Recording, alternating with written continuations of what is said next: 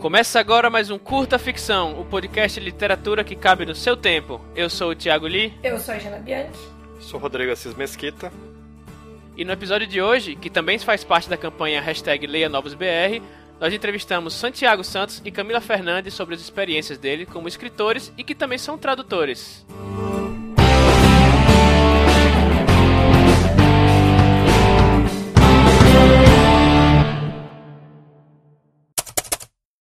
e continua acontecendo nesse mês de setembro de 2017 a campanha hashtag Leia Novos BR, que é uma campanha do Covil Geek e do Leitor Cabuloso para incentivar a leitura de novas escritoras e novos escritores nacionais. E como a gente já comentou aqui, dezenas de podcasters se juntaram, inclusive a gente aqui do Curta Ficção, para indicar livros de autores e autoras início de carreira, ou os próprios autores, com direito até a sorteio de livro, brinde, durante um mês inteiro. E tá rolando a campanha aqui na Podosfera e também lá no YouTube. Para conhecer os livros novos e participar dos sorteios, mas não aqui, né, que aqui não tem sorteio, é só acompanhar a hashtag Leia Novos BR nas redes sociais. Isso, e esse é o segundo episódio do Curta Ficção para a campanha. A gente vai deixar aqui o link para quem quiser ouvir o episódio anterior, em que a gente entrevistou o Thiago Devec e a Camila Guerra falando sobre publicação digital independente. Para esse episódio de hoje, a gente conversou com dois autores que também são tradutores sobre a experiência deles com esses dois ofícios. E, ah, mais uma coisa antes de começar. É, o nosso próximo episódio, que vai ser o de número 26, é, se você quiser participar, envie suas perguntas sobre escrita, sobre criação literária, sobre mercado de livros também, ah, para que para o nosso site, ou lá na página do Facebook, ou lá no Twitter, ou pelo e-mail contato.curtoficção.com.br. Pombo correio, vai... sinal de fumaça. É, isso, isso. E a gente vai juntar as melhores perguntas, não sei se vamos conseguir pegar todas elas, e vamos respondê-las ao vivo na, no nosso próximo episódio. Então mandem até o dia 1 de outubro que vamos estar respondendo aqui. Bom, e já entrando direto no, no programa, primeiro a gente vai fazer uma. Resolvemos começar perguntando para o Santiago Santos, que já esteve aqui antes no, no nosso podcast. Ele que é escritor e também tradutor. A gente, foi, a gente perguntou para ele como é que ele se envolveu com a tradução. Pedimos também para ele falar um pouco sobre o curso da, de pós-graduação que ele está fazendo mesmo tendo graduação em outra área, né? Pedimos também para ele dar algumas dicas para alguém que queira escolher um curso e começar a carreira, começar a estudar nessa área de tradução. Bom, acho que para mim foi uma coisa bem natural, assim. A minha geração que cresceu aí com Mega Drive, Super Nintendo e depois foi pegando as outras as outras tecnologias aí sempre costuma. Muita gente que eu conheço costuma brincar que aprendeu a falar inglês, ler inglês jogando videogame. E comigo foi parecido, muito videogame, muito filme, muita HQ, muito gibi, né, lido inglês e posteriormente literatura. Isso junto com cursos, claro, a gente vai se aperfeiçoando. Depois cheguei a morar fora. Então, depois que decidi virar escritor, que a escrita se tornou uma rotina e a leitura também era uma coisa muito presente na minha vida, eu comecei a ler sempre que possível as coisas que eram escritas originalmente em inglês no original, sem precisar de mediação. Até que a pessoa que lê uma, uma tradução ruim ou estranha, né? Que no começo, quando você está aprendendo, você não, você não sabe dizer exatamente o que, que é, mas aquilo ali não parece ser, não parece estar muito legal. Você fica um pouco traumatizado e pensa, porra, não, melhor não contar com, com os mediadores se, não for, se for possível não precisar deles. E depois eu fiz faculdade de jornalismo e não, não era o que eu queria. Fiz porque eu queria escrever ficção, mas não tem nada a ver. E comecei a trabalhar no mercado administrativo, barra contabilidade. E hoje em dia eu, eu levo essas duas profissões juntas, né? Escrita e esse, esse trabalho. A minha vontade é migrar direto, totalmente, para o trabalho na, na área editorial, na área de literatura. Então eu achei que por ter esses conhecimentos valeria a pena me especializar em tradução. Fiz alguns testes antes de começar a procurar um curso, fiz alguns testes, traduzi algumas coisas e adorei. Eu acho é, é muito bacana. Quem tem essa, essa, essa vontade, eu acho que vale a pena pegar um conto de algum autor que gosta e traduzir só por, por, por experiência, para ver se é uma coisa que, que dá tesão mesmo. E comecei a traduzir uns contos de domínio público, pensei, não, deixa eu me especializar. Aí procurei cursos de pós-graduação na área e achei o curso da. Entre alguns cursos, não são muitos que tem, mas tem alguns, achei o curso da Estácio de Sá é, que dá no Brasil inteiro, tem algumas unidades do Brasil inteiro, mas em São Paulo, que seria fácil para mim, eu comecei a fazer lá. Existe a possibilidade de fazer o curso à distância, esse mesmo curso que eu estou terminando agora, dá para fazer ele de qualquer lugar do Brasil, mas eu preferi ir para São Paulo e conhecer os professores, conhecer os alunos, conhecer as outras pessoas da área, porque eu sou de Cuiabá, Mato Grosso, e não há grandes editoras em Cuiabá, então é complicado você você estar tá longe de tudo, distante de tudo, e, e não ter esse tipo de abertura para o mercado. Porque é um mercado pequeno, é um mercado enxuto. Isso é uma coisa que a gente logo descobre. É um mercado onde são poucas pessoas que trabalham e as poucas pessoas que trabalham normalmente se conhecem. Então é difícil de penetrar, o trabalho é difícil de penetrar. Mas quanto ao curso, esse é um curso que eu fiz que ele contempla todas as áreas da tradução, não é específico para tradução literária, inclusive são poucos módulos dedicados à tradução literária. Fala de tradução técnica, de legendagem e de outras variantes é, é uma coisa muito interessante para você se especializar e, reaprender muita coisa, ou coisas que você achava que sabia não sabia, e para manter um tipo de ritmo de, de, de mercado mesmo, de entender o que está sendo, o que, que é pedido hoje, o que, que se costuma fazer, o que, que não se costuma fazer. É, existem outros cursos, né? Existem vários cursos em outras universidades, Brasil afora. É, existem mestrados e doutorados com essa pegada linguística. O próprio Caetano Galindo, que é tradutor do Joyce no Brasil, dá aulas no UFPR. É, há vários cursos de oficinas menores, né, que as pessoas dão, principalmente em São Paulo e Rio de Janeiro. Tem os cursos da Casa Guilherme de Almeida em São Paulo. Então, assim, eu, eu estou entrando ainda no mercado. Eu já fiz algumas traduções, alguns freelas para pequenas, pequenas publicações, já traduzi para revista, mas ainda não consegui entrar numa editora grande ainda, que é o que eu anseio fazer. Então, o que eu posso dizer é, é falar um pouco dessa experiência de quem está chegando no mercado. E perceba o seguinte, que no mercado literário é isso que eu falei, são poucas pessoas, e essas pessoas por exemplo, agora o Brasil está num período de recessão, né? Está saindo, aparentemente está saindo de um período de crise. E quando teve a crise, logicamente a quantidade de livros diminuiu no mercado, foi enxugada e a necessidade de frilas diminuiu. E muitas editoras mandaram as pessoas que estavam em casa, que trabalhavam, contratadas mesmo embora. E quando precisam de frila, preferem contratar essas pessoas que já têm confiança. Então se torna difícil no mercado que está retraído entrar é mais fácil, claro, é, acessar um mercado quando ele está em expansão, que está precisando de gente nova. Mas pelo jeito, com todo mundo que eu falo, e se você for analisar o ritmo de, de tradução das editoras, parece que as coisas estão voltando a esquentar. Bom, então para Camila Fernandes, que é escritora, tradutora, também prepara textos, faz alguns outros serviços editoriais, é, a gente também perguntou qual foi a trajetória dela para chegar até esse ponto de carreira que ela está hoje, considerando que essa é uma das principais fontes de renda dela. A gente pediu também para dar algumas dicas para quem também quer viver de tradução ou ter tradução como uma das principais fontes. Primeiro eu preciso explicar que a tradução não é a minha principal fonte de renda. Além de tradução do inglês para o português, eu também faço revisão de textos em português, preparação e cotejo de traduções feitas por outros tradutores. Basicamente, eu trabalho com livros. Eu comecei revisando em 2003 em 2011, um editor perguntou se eu fazia preparação e cotejo. Eu nunca tinha feito, topei, e ao comparar os originais e as traduções, eu senti confiança para fazer eu mesma algumas traduções. Eu já queria, mas eu não sabia por onde começar. Então eu passei a azucrinar o meu cliente para ele me passar um livro para traduzir. Em 2012 ele passou e desde então eu não parei. Quem quer viver de tradução ou de qualquer trabalho com texto precisa ser, antes de tudo, um bom leitor.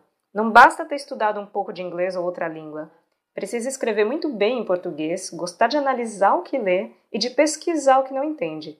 Garimpar expressões idiomáticas e tentar preservar o equilíbrio entre a fidelidade ao original e a naturalidade do texto traduzido. Por isso, muitos colegas do ramo têm razão quando dizem que o bicho de estimação do tradutor é uma pulga que mora atrás da orelha e vive dizendo: mas será que é isso mesmo? Faz sentido? Você pesquisou o suficiente?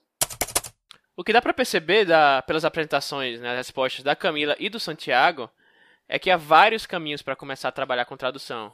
Mas o ponto comum parece ser já o interesse prévio pela literatura ou pelo idioma, né, pelo estudo do idioma. Talvez até mais pela literatura do que pelo idioma, considerando que ambos os nossos convidados eram escritores e trabalhavam com texto antes de começar a traduzir.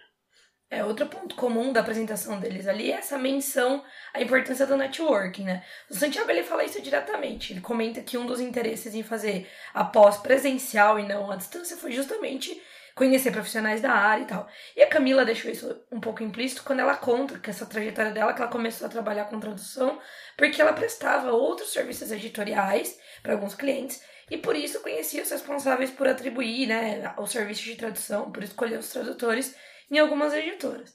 Então, assim, assim como na escrita a gente bate muito nessa tecla, é muito importante manter contato com essa comunidade, que tanto no caso da escrita quanto na tradução, é uma comunidade pequena, né? Porque aí você vai construindo um nome e também vai estar sempre disponível, sempre sabendo ali das oportunidades, sempre, sempre sabendo o que está acontecendo. É bom experimentar, como o Santiago disse, se você gosta de traduzir, antes de você oferecer seus serviços por aí. É, uma para ver se você gosta mesmo, outra para criar uma espécie de portfólio para você mostrar para os futuros clientes ou potenciais clientes. É, eu não enveredei assim profissionalmente pela tradução, mas eu tive experiência de publicar e, e traduzir alguns artigos do inglês para o português e foi bem legal que eu entrei é, com autorização né, dos autores originais e foi bem legal porque você acaba conhecendo outras pessoas, você acaba conversando, você tem um feedback é, do autor original e você acaba dando feedback também. Eu, eu recomendo, acho uma boa. É, a gente até pode deixar aqui os links, né, dos artigos que o Rodrigo traduziu, porque foram artigos, são artigos muito legais. Alguns a gente até indicou aqui, né? E só um pequeno adendo aqui, eu acho que é bem legal isso. E, por exemplo, eu traduzi um artigo que foi oito dicas para escrever steampunk, né? Claro que eu dei minha, minha, minha contribuição. E claro, falei com o autor original e assim, ele ficou super empolgado em saber que tinha alguém, sabe, do Brasil, um país longínquo, traduzindo, né, se interessando pelo artigo dele. E acho que a maioria do, dos escritores, a maioria dos produtores de conteúdo, se você pedir com educação e explicar o que, é que você vai fazer com o artigo, acho que eles ficam mais do que mais do que felizes em contribuir com você. É, só uma coisa que só vale dizer, eu, sei, eu já conversei com o Santiago em off numa outra circunstância sobre isso. E só tem que tomar cuidado porque alguns autores, alguns textos, eles têm direitos, né? De, de publicação em outros países. E às vezes nesses contratos estão inclusos os direitos é, de traduções também. Claro que nesse caso mais para ficção. Então também tome um pouco de cuidado, porque às vezes, dependendo para quem você vai chegar, pra, ah, posso traduzir esse seu conto aqui que foi indicado ao Nebula, entendeu? Tipo, às vezes o cara é uma situação constrangedora. Obviamente o cara vai responder, ah, não, mas porque eu tenho um contrato. Mas nesse caso de artigos, geralmente de coisas que estão publicadas em lugares gratuitos, em, em portais gratuitos, geralmente é muito legal para o autor, né? Enfim, para começar a falar como a tradução interfere é, na escrita e vice-versa, a gente perguntou para o Santiago se o jeito dele escrever mudou depois que ele começou a traduzir. A gente perguntou também é, o que, que ele tirou de bom do processo de traduzir obras de terceiro, o que, que ele tirou de ruim, qual que foi a experiência dele. Olha, eu não diria que o meu processo de escrita mudou, assim, pelo menos radicalmente depois que eu comecei a traduzir. Eu acredito que ele foi enriquecido de certa forma. Quando você traduz um autor que, que você admira por algum aspecto, normalmente pela linguagem, né? Você traduzir esse texto é destrinchar, é tirar realmente, é, é, é fazer a análise mais profunda possível do texto, muito mais do que qualquer leitura de profundidade ou, ou várias leituras fazem do texto. Traduzir é realmente quebrar o texto em pedacinhos e remontar ele de alguma forma em outra língua. Então é um processo muito profundo assim de, de entender o que, que se passa na cabeça do autor e como ele constrói as frases.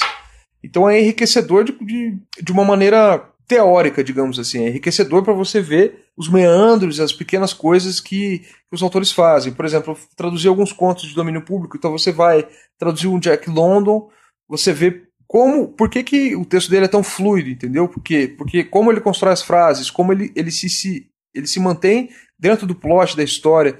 E você vê isso nas minúcias, né? Quando você vai traduzir, por exemplo, um, traduzir uns contos do Joyce, do Dublinenses, quando ele ainda ele escreveu de uma forma mais mais pé no chão, digamos assim. Ele, você percebe que ele não tá, ele não tá escrevendo com, ele não tá escrevendo de uma forma difícil, ele escreve de uma forma fácil, mas de uma forma que vai martelando certas coisas. Então esse tipo de coisa, você você vai pegando pequenas minúcias do escritor e eu acho que é bacana isso, que é, é meio que uma aula, é uma é meio que você fazer uma oficina com o escritor X, sabe? Você vai decodificando as formas com que como ele cria, como ele coloca palavra atrás de palavra dentro da página. Agora, se isso vai mudar ou não o jeito que você escreve, depende muito, porque é, vira uma referência entre milhares que você já teve antes e milhares que você vai ter depois, né? Claro que todo o processo de escrita e leitura é enriquecedor para o escritor, mas eu não diria assim que traduzir te transforma num escritor diferente. Claro que te transforma num escritor melhor porque você está evoluindo, né? Segundo Santiago, traduzir é destrinchar o texto, observar com cuidado não só o enredo, mas também a prosa eu achei interessante, inclusive, observar essa razão entre a forma e o conteúdo, né, ou entre o estilo e a história, já que tem autores que se destacam mais em um do que em outro. E tudo que a gente lê e estuda é, é uma referência. Então, mexer com os textos, desmontar e remontar os trechos, vai naturalmente adicionando referências a seu arsenal, adicionando ferramentas à sua caixa de ferramentas, né, como diz o Stephen King. É, isso meio que agrega um conselho de escrita que é bem célebre, né, que é bem repetido, que é aquele que você deve reler textos de autores que são referências suas ou que se não são, são pessoas que você admira, como, como mesmo que a escrita seja diferente da sua, para tentar entender melhor os pontos fortes e os fracos e também como esses autores usam algumas dessas ferramentas. A ideia, inclusive, é fazer meio que camadas dessa busca por referência. Então, você analisa um autor que você admira, descobre quais são os autores ali que foram referência para ele e vai e faz a mesma coisa um nível acima. Isso, se eu não me engano, é um ensinamento de um autor que é bem conhecido por aquele Roube como um artista, né? Que é a, o site e o livro dele e tal. E o Santiago menciona na resposta dele também que traduzir é como é, equivalente a fazer workshops com os autores, sendo que a principal característica desse tipo de estudo, né, digo workshop, é justamente colocar a mão na massa, aprender na prática e tal. E assim, inclusive já ouvi, já li, não sei, que uma maneira interessante de estudar escrita, estilos de alguns autores é pegar autores que você curte e tentar emular o estilo deles, tentar escrever coisas similares, que obviamente, provavelmente você não vai publicar, mas pra, vai ser servir como um, como o nome diz, um workshop, um, um treino. E, e, a tradução, em última instância, é justamente isso, né? É reescrever um texto, só que em um outro idioma, né? Daí tentando marcar, manter o estilo e também as sensações que o autor procurou trazer para o leitor em cada trecho da obra original. A gente tem que lembrar também que um tradutor, especialmente os novatos do meio, nem sempre vão pegar o trabalho de autores ou, ou do, gênero, do estilo que, que eles gostam mais. São poucos os tradutores que, depois de muito tempo de carreira, geralmente é, acabam criando uma identidade com a obra de um autor ou ou, ou até com o autor mesmo, né? Que é, às vezes tem tradutor que se especializa em traduzir obras de um determinado autor específico, tipo William Gibson, por exemplo. Uhum. É, isso pode ser até um, um pouco é, desconfortável no começo pro, pro tradutor, para quem quer ser tradutor, mas você tem que analisar isso sob a ótica do que o Santiago disse, que é uma oportunidade de ler, destrinchar textos que saem da sua zona de conforto. Até porque é, você entrando em contato, em contato com outros tipos de gênero literário, outros tipos de texto, você acaba tendo uma percepção maior e melhor do que está tendo no mundo em termos literários que você uhum. pode até aplicar nos no, no gêneros, no tipo de texto que você mais gosta traduzindo um, um, texto, um livro, um conto que você geralmente não pegaria, você, acaba, você pode acabar descobrindo uma ferramenta ou um jeito novo de escrever ou ter um, um insight de como usar isso para melhorar seu próprio texto. Quer dizer, é, a ideia é, no final das contas, que você analise o texto, que o, o que o tradutor acaba fazendo até de uma maneira mais é, detalhada, mais pormenorizada, e extrair o que, que isso tem de bom. Continuando a rodada de perguntas, a gente perguntou também para Camila se o fato de ser tradutor, ou seja, trabalhar com texto de terceiros o tempo todo, prejudica a escrita dela de algum modo, né? tanto a escrita em si quanto a rotina diária. Né? Também pedimos para ela contar qual é, é a principal desvantagem ou dificuldade que um tradutor pode ter na hora de escrever a sua própria obra de ficção. Para mim, a única desvantagem desse trabalho é que eu vejo letrinha o dia inteiro. Por isso, no fim do dia, o que eu menos quero é ver mais letrinha. Se eu trabalho o dia todo, eu não tenho o mesmo ânimo para escrever à noite e também acabo lendo menos nas horas vagas. Chega uma hora em que o corpo e a mente não aguentam. Eu preciso separar um dia em que eu esteja descansada e não precise trabalhar para refrescar a vista e a cabeça e sentar para escrever. Eu não sei se é assim com todos os tradutores, mas é assim comigo. E aí, como era de se esperar, né? A Camila disse que o fato de passar o dia inteiro ali trabalhando com texto é uma desvantagem, pode ser uma desvantagem para quem quer encarar um expediente duplo e trabalhar com tradução e, e, outros serviços editoriais de dia e escrever de noite, ou enfim, no seu horário. Claro que todo trabalho cansa, exige da pessoa, mas é diferente quando você trabalha com outra coisa que não texto. Então, assim, até o final de agosto eu trabalhava com engenharia, é, então ficava no escritório o dia inteiro tal, chegava em casa cansada, claro, né? Mas eu acabava que eu sempre estava ansiosa ali para chegar, pegar meu texto. Eu nem sempre escrevia todos os dias, mas eu queria pelo menos ler alguma coisa, ou então betar o texto de algum amigo, ou ler mesmo, ler por, por prazer, que, que você acaba lendo sempre com olhos de escritor, né, tal. E, e eu já percebi que de, depois de algumas horas escrevendo, mesmo que seja no fim de semana, que eu não tenho o meu trabalho, né, a minha cabeça começa a ficar saturada. Então eu consigo imaginar que trabalhar o dia inteiro com texto seja bem diferente de trabalhar o dia inteiro com com outras, outras coisas. Ainda mais traduzindo, que exige, aí, como a gente já vem falando pelo episódio, exige você destrinchar, pensar, reescrever e tal. Eu até posso falar um pouco disso, assim, que no fim do ano passado eu comecei num novo cargo, minha vida fora da literatura, eu, e assim, meu serviço é 99,9% ler texto, escrever e ler, escrever. Só que, assim, eu entendo o que a Camila fala, que embora eu não esteja ligado diretamente, o meu serviço não esteja ligado à, à literatura mesmo, à ficção, você acaba cansando um pouco assim, além, além do problema do tempo, né? Às vezes você, você ficou o dia inteiro ou uma semana inteira só lendo, lendo, lendo. E aí na hora que você vai descansar, você não quer mais ler, né? Você quer ver como videogame, você quer sair, ir no bar, alguma coisa assim. Então, assim, é, é um pouco complicado. É, por um lado, você tem ideias, muitas ideias de história surgiram do próprio serviço meu, mas por outro lado, às vezes você fica bastante, muito cansado a ponto de você não, não conseguir, às vezes, escrever nada por bastante nem tempo. Nem abrir o Word, né? Que sumiu. Nem abrir o Word, é, você, quer, você nem enxerga mais direito. É, eu não sei se tem alguma coisa a ver, mas eu trabalho o dia todo na frente do computador e isso às vezes me faz com que eu me dê prazer escrever no caderno. É, eu, eu ia falar isso. isso. É verdade. Ah, faz é, sentido aí. É, faz algum sentido, enfim. Bom, é, ainda comentando o, a resposta da Camila, outra coisa que conta é que geralmente um tradutor ele trabalha em regime de home office, né? Principalmente se for freela. E a menos que trabalhe em algum escritório alugado ou naqueles lugares de coworking, né? Que eu não sei se é tão comum assim. Quem trabalha com tradução ou algum outro serviço editorial acaba escrevendo as próprias coisas no mesmo ambiente em que trabalha com outros serviços. E isso pode sim influenciar na produtividade, na sensação de tipo, tá, agora é hora de desligar do trabalho. Inclusive, se vocês acharem legal, a gente pode organizar um episódio sobre trabalho home office e produtividade com talvez o Rodrigo Van Camp. Rodrigo, uhum. se você estiver ouvindo aí, né, dê um alô. É, fale se é, você topa.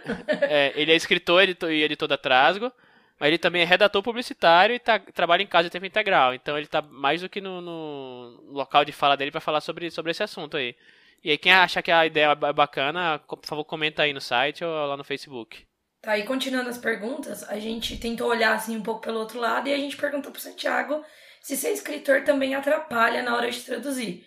É, considerando que traduzir não é só ir lá e verter as palavras de um idioma para o outro, né? ou seja, o tradutor acaba sempre colocando ali um pouquinho de si no texto, fazendo escolhas que tem muito a ver com o estilo dele, a gente perguntou se é mais difícil encontrar o limite saudável, por assim dizer, de interferência no texto de um terceiro sendo escritor. Se é mais fácil ou se é mais difícil de fazer esse balanço aí. Não, eu não acho que ser escritor atrapalha traduzir. Inclusive, eu acho que ajuda bastante. Por quê? Porque você tem um arsenal muito maior de, de, de possibilidades de escrita quando você vai verter. Imagino eu, eu não sei como é que é, né? Não ser escritor e se tornar um tradutor já. Mas eu imagino que você seja uma pessoa que fique muito mais atenta à, à construção original do texto. E quando você já é um escritor, já tem essa, essa, essa essa mania de criar as coisas, você, claro que cria, vai criando um arsenal de, de possibilidades de interferência no texto que são maiores, são mais ricas, mais imaginativas, né? Então, não, eu não acho que ser escritor atrapalha o processo, ajuda, ajuda o processo. É, quanto à interferência no texto, isso é um assunto delicado, né? Mas basicamente o que guia o mercado e o que, por exemplo, o Paulo Henriques Brito defende, que é um, um grande tradutor aqui do Brasil, o saudável é que você mantenha o, o nível de, de efeito que o texto causa no leitor daquela língua original no se mantém esse mesmo efeito no leitor da língua de chegada. Então, se lá para os Estados Unidos o cara, ou Inglaterra, qualquer desses países de língua inglesa, o leitor está sentindo um estranhamento porque a língua é muito, é muito pautada pela oralidade, é muito cheia de gírias, você vai ter que manter essa língua pautada pela oralidade cheia de gíria no Brasil. Então, assim, existe a interferência, claro, de coisas que o leitor não vai entender.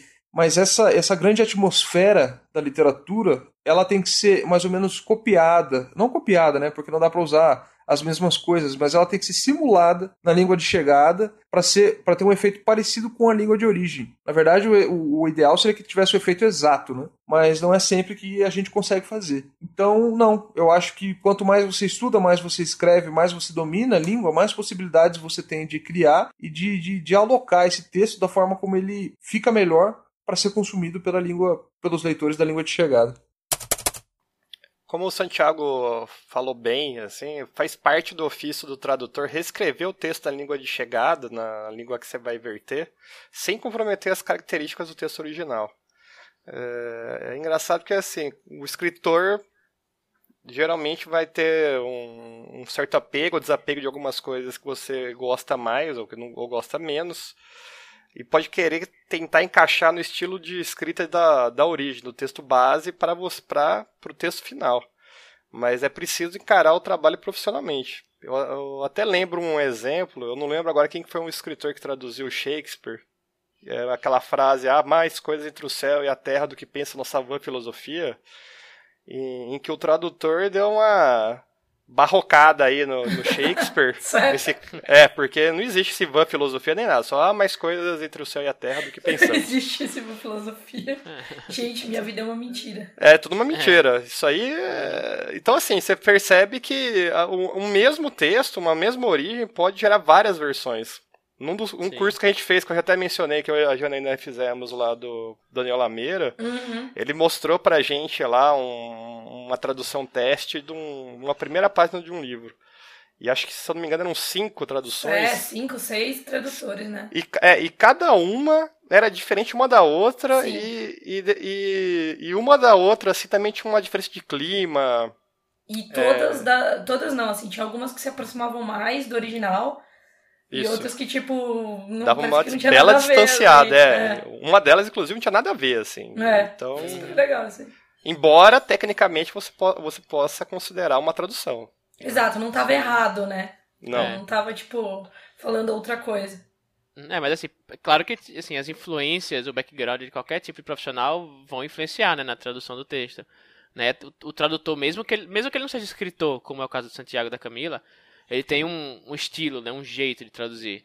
E, como você acabou de falar, cada texto pode ser traduzido de mil maneiras, não tem maneira certa de traduzir.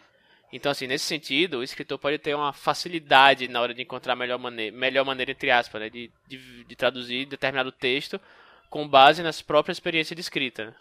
É, e aí, sobre esse assunto também, uma vez eu conversei com um amigo meu que também é tradutor e escritor, e ele disse que ele tava sofrendo porque ele tava trabalhando com um original que era muito fraco, assim. Ele falou, meu, esse livro é muito ruim.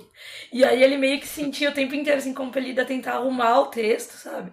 E, e, isso pode ser um pouco, talvez, a desvantagem do escritor. Por mais que, assim, qualquer tradutor, geralmente, eu imagino que para ser tradutor, imagino, né, como a gente falou lá no começo, é, provavelmente a pessoa gosta de ler muito. Se você gosta de ler muito, é fácil para você ver quando um texto ali tem alguma fragilidade em alguma coisa, alguma fragilidade especial técnica, né? Porque quando a gente vai além do técnico, fica meio difícil de definir o que é bom e o que é ruim. Mas eu imagino que deve ser difícil para qualquer um traduzir um texto que seja ruim. Mas imagina para um escritor, né? Eu acho que deve ser ainda mais tipo, natural, assim, tentar arrumar aquilo, entendeu? Eu imagino que deve ser. Isso deve ser meio complicado. Imagina você ter que trabalhar em cima de um texto que você tem que manter o original, nem sei, acho que acho que eu saía. E assim, detalhe, né? Depois isso sai lá, a tradução sai com o seu nome e tal. E é tipo, as pessoas vão ler a tradução e raramente as pessoas fazem cotejo, que é bater lá a tradução com o original, se elas estão lendo na casa Eu acho delas, que nesse né? caso eu pediria para ser anônimo. É o Ghost Translator. Ghost... Ghost Translator. Bom, para terminar aqui, a gente perguntou para Camila Fernandes também se o fato de ser escritora já ajudou objetivamente em algum, em algum trabalho de tradução. Se, por exemplo, ela teve é, algum trabalho, algum serviço que ela teve que traduzir termos ou expressões inexistentes e ela sentiu que pensar como é, escritora, como criadora de conteúdo, ajudou a entender o processo de criação do autor da obra original para chegar na, na palavra mais, na palavra, na expressão mais adequada ou perfeita para aquele texto. Para mim, a principal vantagem desse trabalho é justamente a desvantagem que eu citei antes eu vejo letrinha o dia inteiro. Basicamente, eu sou paga para ler e escrever. Isso é sensacional. Ter acesso a livros de gêneros e autores bem diferentes entre si só enriquece o meu repertório de jeitos de me expressar pela escrita. E ser escritora com certeza me ajuda a traduzir melhor. Para mim, parece lógico que quem lê e exercita a capacidade de se expressar por escrito vai ter mais facilidade para interpretar o que é dito por outro autor e principalmente como é dito. Quando você traduz uma história que se passa em outro universo, por exemplo, com termos próprios, você tem que exercitar ainda mais a criatividade, se arriscar um pouco nas escolhas, sempre tentando identificar e respeitar as intenções do autor e conversar com seu editor sobre essas escolhas, claro. Como eu recebo muitos livros de fantasia e ficção científica para traduzir, isso me acontece muito. E nesse caso, você tem que se organizar, criar e alimentar um glossário que possa ser usado pelos preparadores e revisores do livro ou por outros tradutores que venham a trabalhar no mesmo universo ou série. Então, quem acredita que a tradução literária é uma tarefa fácil e automática em que basta substituir uma palavra por outra, está muito enganado. É, é como a gente já falou antes, né? Foi o que a Camila reforçou, que ser escritor, assim, em termos técnicos, não, não de rotina e tal, pode ajudar na tradução. Eu não sei dizer nenhuma estatística, mas pelo menos dentro do mercado de ficção especulativa, é muito comum ter tradutor que é escritor também. É interessante até ter isso como alternativa, procurar estudar se for de interesse, e como o Rodrigo falou antes, começar a construir um portfólio fazendo pequenas traduções voluntárias, pequenos freelas, mas é importante falar aqui que ser escritor não significa que você pode ser tradutor. Ou que você é um bom tradutor. São coisas diferentes, são coisas distintas. Nem ser escritor e conhecer bastante de inglês é suficiente. Tem uma série de particularidades que precisam ser observadas, né? Então, se você tem interesse na área, é legal fazer como Santiago e sondar lugares para estudar ou alguém com quem conversar para aprender mais sobre a profissão.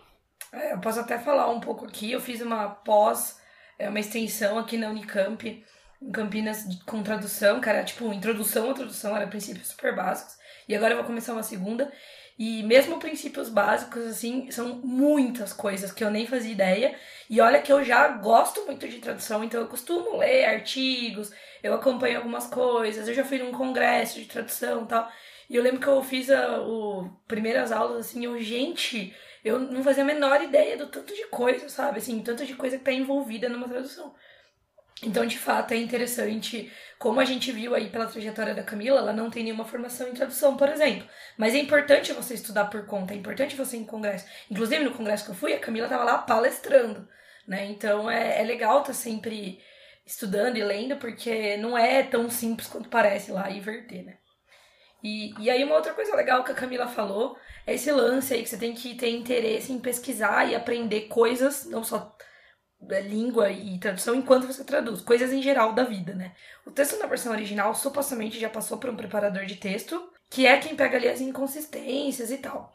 Então tem até uma brincadeirinha que acho que ele falou lá no curso do Lameira, que eu e o Rodrigo fizemos, que é se o preparador do texto lê que o personagem pegou uma lagartixa jogou ela na parede e ela grudou, é obrigação do preparador de texto ir lá, pegar uma lagartixa jogar na parede e ver se ela gruda ou se ela quica, né?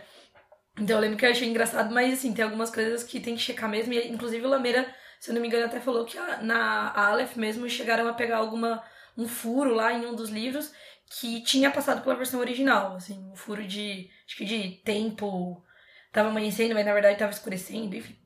É, mas tem alguns tipos de furo que só na tradução você consegue pegar. Então, por mais que o texto original já tenha passado por um preparador de texto, e por mais que o texto traduzido provavelmente ainda passe por um outro preparador depois da tradução, numa editora mais convencional, esse é o processo, o tradutor precisa estar esperto, né? Então, um exemplo é um que eu vi nesse congresso de tradução que eu fui. Teve uma palestra com a Lenita Esteves, que foi a, a, a tradutora que traduziu O Senhor dos Anéis para português. E ela disse que numa primeira tradução, ela que não conhecia a obra do Tolkien muito bem, assim, ela verteu breakfast para café da manhã. Mas aí depois, demorou um tempo assim, mas depois ela se tocou que não poderia ser café da manhã, porque na Terra-média não tem café, o vegetal café, né? Então ela acabou mudando a expressão, né, breakfast, traduzindo para de jejum. Vocês podem ver que de fato no Senhor dos Anéis está de jejum. Que inclusive meio que é a tradução literal ali do breakfast, mas se você for traduzir sem saber contexto, sem nada, breakfast, tradução uh, mais natural, é café da manhã. Então esse é o tipo de coisa que você tem que ir lá, você tem que pesquisar. E aí, assim, que a gente tá falando de um lugar fictício, que não tem como você pesquisar, quer dizer, até tem, né? Mas é, como você saber que tem café, se tem café ou não na Terra-média, mas você tem que fazer isso para todas as, as coisas. Então, se você está fazendo uma tradução de um livro de época, você tem que ver se uma determinada expressão já existia naquela época e tal. Tem essa série de, de coisas. É, como a Jana disse, traduzir não é só transpor a palavra literalmente da língua estrangeira para o português. Você precisa ver uh, no contexto da, do, do, livro, no contexto da passagem, da frase, o que o autor quis dizer. Às vezes é preciso fazer uma análise é, da, da origem da palavra, da raiz, o que, que significa, qual a referência ou as referências que o autor quis passar para o leitor, para tentar passar de uma forma equivalente no texto traduzido. A gente pode até dar um exemplo que no, no, no curso que a gente fez lá com o Lameira, é, ele contou um pouco da edição da Laranja Mecânica da Aleph, que foi traduzida pelo Fábio Fernandes. E na versão original tem a, o Laranja Mecânica tem uma espécie de língua própria, assim, que e nesse livro eles usam os personagens usam o termo millicent em inglês, que é uma referência é, a militar, mas também é um nome de mulher. É que o personagem no livro ele usa esse, essa expressão com o intuito de ridicularizar a polícia. E o Fábio optou por traduzir para, entre aspas, miliquinha, para meio que feminilizar o termo milico, que é bastante usado para se referir aos militares aqui no Brasil. É, se ele tentasse talvez traduzir milicento, sei lá, alguma coisa assim, é, exato, não teria menor sentido, seria uma coisa bem bizarra. Assim. Que é meio que uma última instância, assim, quando o tradutor não tem mesmo como traduzir e manter todos os significados, a menos que ele opte por fazer perder aquele significado, ele tem que botar uma notinha de rodapé. Mas é meio que uma, um recurso desesperado, assim, né? Porque a pessoa meio que sai do é... livro. A menos que seja uma coisa já meio acadêmica. Ah, sim, é. Assim, no acadêmico acho que é totalmente válido, mas acho que fazer isso Normal, num livro é. de ficção é quase a derrota, né? Pro... Da tradução. Assim. Sim. que dó. Ou seja, traduzir é um ofício cheio de complexidades e ser tradutor e escritor tanto ajuda como atrapalha. é, é, conclusão, né? Então, com essa, é, com essa ótima conclusão, acho que a gente pode passar a régua aqui agora, né? Ouvir o curta ficção tanto ajuda quanto atrapalha também. Exato. Bom, e para completar aqui, que hoje é minha vez de terminar o programa, vocês falam aí se curtiram o tema, se vocês querem um programa maior. Por favor, digam que não, porque maior também é complicado. A gente pode fazer um sobre só tradução, chamar um pessoal que a gente conhece aí que é bem legal, pode chamar talvez até o próprio Santiago de novo e a Camila, ou outras pessoas. Uhum. Enfim, dizem, digam aí pra gente que vocês acham interessante. Nas nossas mídias sociais, né, como diria o Fantástico. É, põe aí Twitter, Facebook. Bom, e já fazendo no jabazinho aqui dos convidados, né, que eles... Bom, para começar, o Santiago Santos, ele tem o site Flash Fiction, né, Vocês já, quem já acompanha o Conto Ficção conhece o Santiago Santos e sabe que o Flash Fiction é um site imperdível.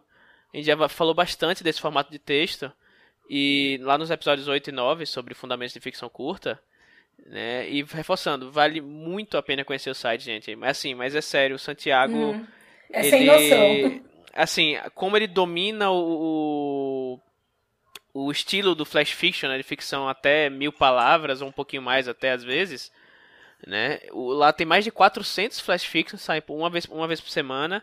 E assim, é, a qualidade é tremenda. Não tem palavras pra, é, pra Você pode assinar lá e você recebe toda quarta-feira é, no e-mail. É. E a Camila, ela tem publicado vários contos e antologias e também ela tem coletâneas de contos só dela.